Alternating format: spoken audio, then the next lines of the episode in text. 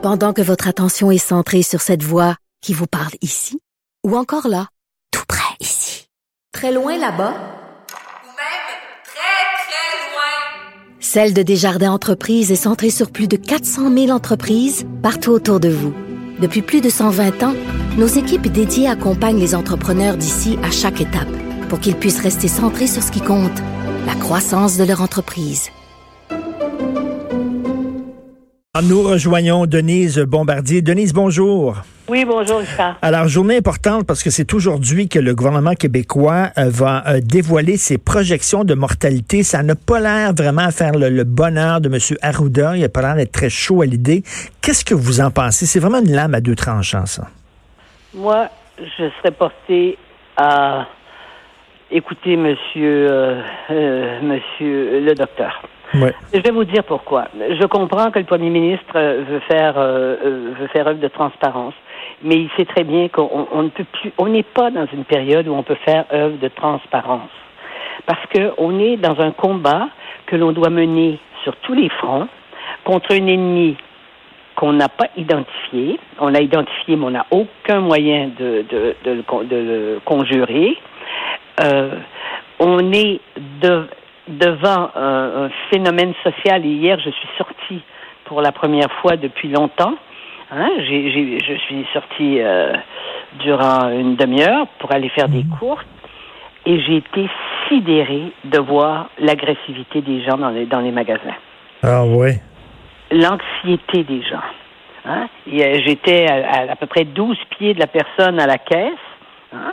Euh, j'avais, j'étais il y avait d'ailleurs un, un filet qui m'indiquait que je devais euh, que je devais arrêter là, et ça disait qu'il y avait, il y avait 12 pieds jusqu'au bout de la caisse où elle était en train de finir d'emballer ses choses. Et elle m'a hurlé de reculer en me disant que j'étais près d'elle. Vous voyez bien, c'était totalement irrationnel. Mais je m'étais rendu compte aussi dans le magasin que les gens, avec les, avec les, en plus, les gens avec les chariots, ils conduisent ça comme si c'était des autos de course. Mhm. Il y a une atmosphère. Donc, pour, pour en revenir, on sait que ce sont des prévisions. Ce sont des prévisions. On sait que les scientifiques euh, ne s'entendent pas. Ils peuvent pas le prévoir. Si on avait pu prévoir le nombre de morts puis le nombre de le nombre d'hospitalisés, c'est autre chose. Mais on ne peut pas le prévoir. Donc, ils font des, ils font plusieurs hum, prévisions. Je suis, euh, je m'imagine bien qu'ils vont pas nous annoncer qu'il pourrait en avoir 100 000 au Québec qui mourraient.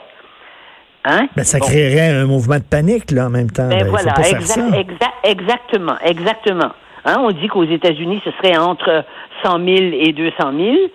Faut pas se fier sur les chiffres de la Chine, qui sont de- des chiffres faussés. oui. Nous sommes parce qu'on a oublié que la Chine c'était une dictature et qu'on a oublié que dans le temps de Mao Tse-tung, la Chine devait chaque année présenter des résultats extraordinaires pour ce qui était de, de pour ce qui était de, de, de, de produire de, de l'avoine, du riz, Ben oui. du blé. Et qu'en fait, c'était la grande famine et qu'il y a des, des dizaines de milliers de morts, de, de millions de, millions, gens ah qui oui. mouraient pendant ce temps-là parce qu'on ne donnait pas les chiffres exacts. Pas seulement Mao, quand il demandait dans les régions, les régions avaient peur parce que c'était Mao, c'était le régime de la dictature, donc il inventait des chiffres. Bon, et, il continue de faire ça. Et on le sait là maintenant que c'est impossible que la ville d'où ça a originé, ça origine euh, le, le, le coronavirus, qu'il y a eu que, que, que, les, que le nombre de morts qui disent. Hmm. On, on, on se dit dans cette lettre-là, il y a eu au moins 100 000 morts. Alors, voyez, donc, moi, je dis que qu'est-ce que ça donne?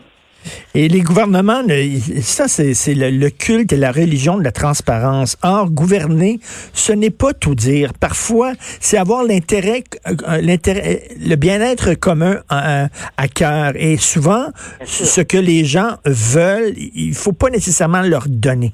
Bien sûr. Et moi, quand j'ai fait mes études en sciences politiques, je me souviens, parce que je me suis intéressée à ça, c'était le phénomène de la diplomatie secrète. Ça s'appelait la diplomatie secrète à l'époque, hein, il y a 40 ans, 50 ans. Ça s'appelait la diplomatie secrète.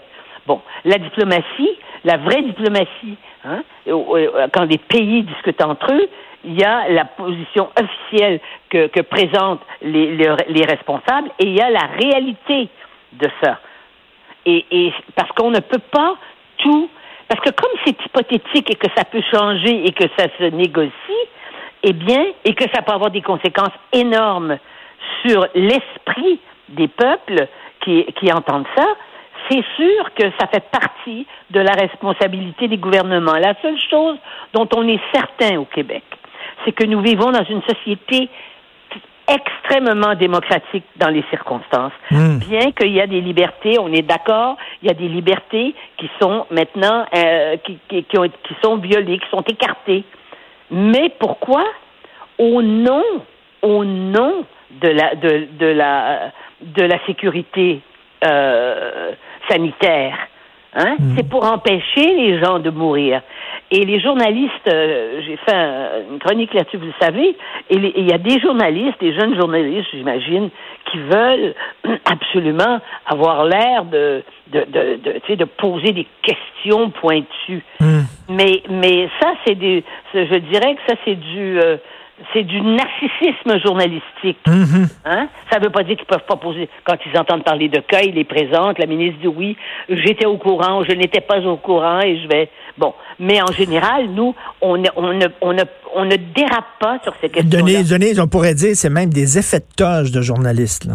Oui, ce sont des, oui, c'est des effets de toge, vous avez raison. Mais euh, aux États-Unis, regardez les grands journalistes des réseaux américains qui se font traiter de menteurs jour après jour par un président qui dit n'importe quoi jour après jour. N'oubliez pas qu'il y a une semaine, il avait dit qu'il voulait que toutes les églises soient pleines pour Pâques et que c'était formidable et que l'économie allait reprendre. Ben oui. Là, il dit on va avoir des morts, c'est épouvantable. Il y a trois semaines, il disait pas qu'il y aurait, qu'il y aurait des morts, c'est épouvantable. Lui, il manipule totalement l'information et on le voit quand les journalistes posent des questions. C'est une, c'est une opération, c'est une, un exercice très pénible que de regarder le, euh, Trump.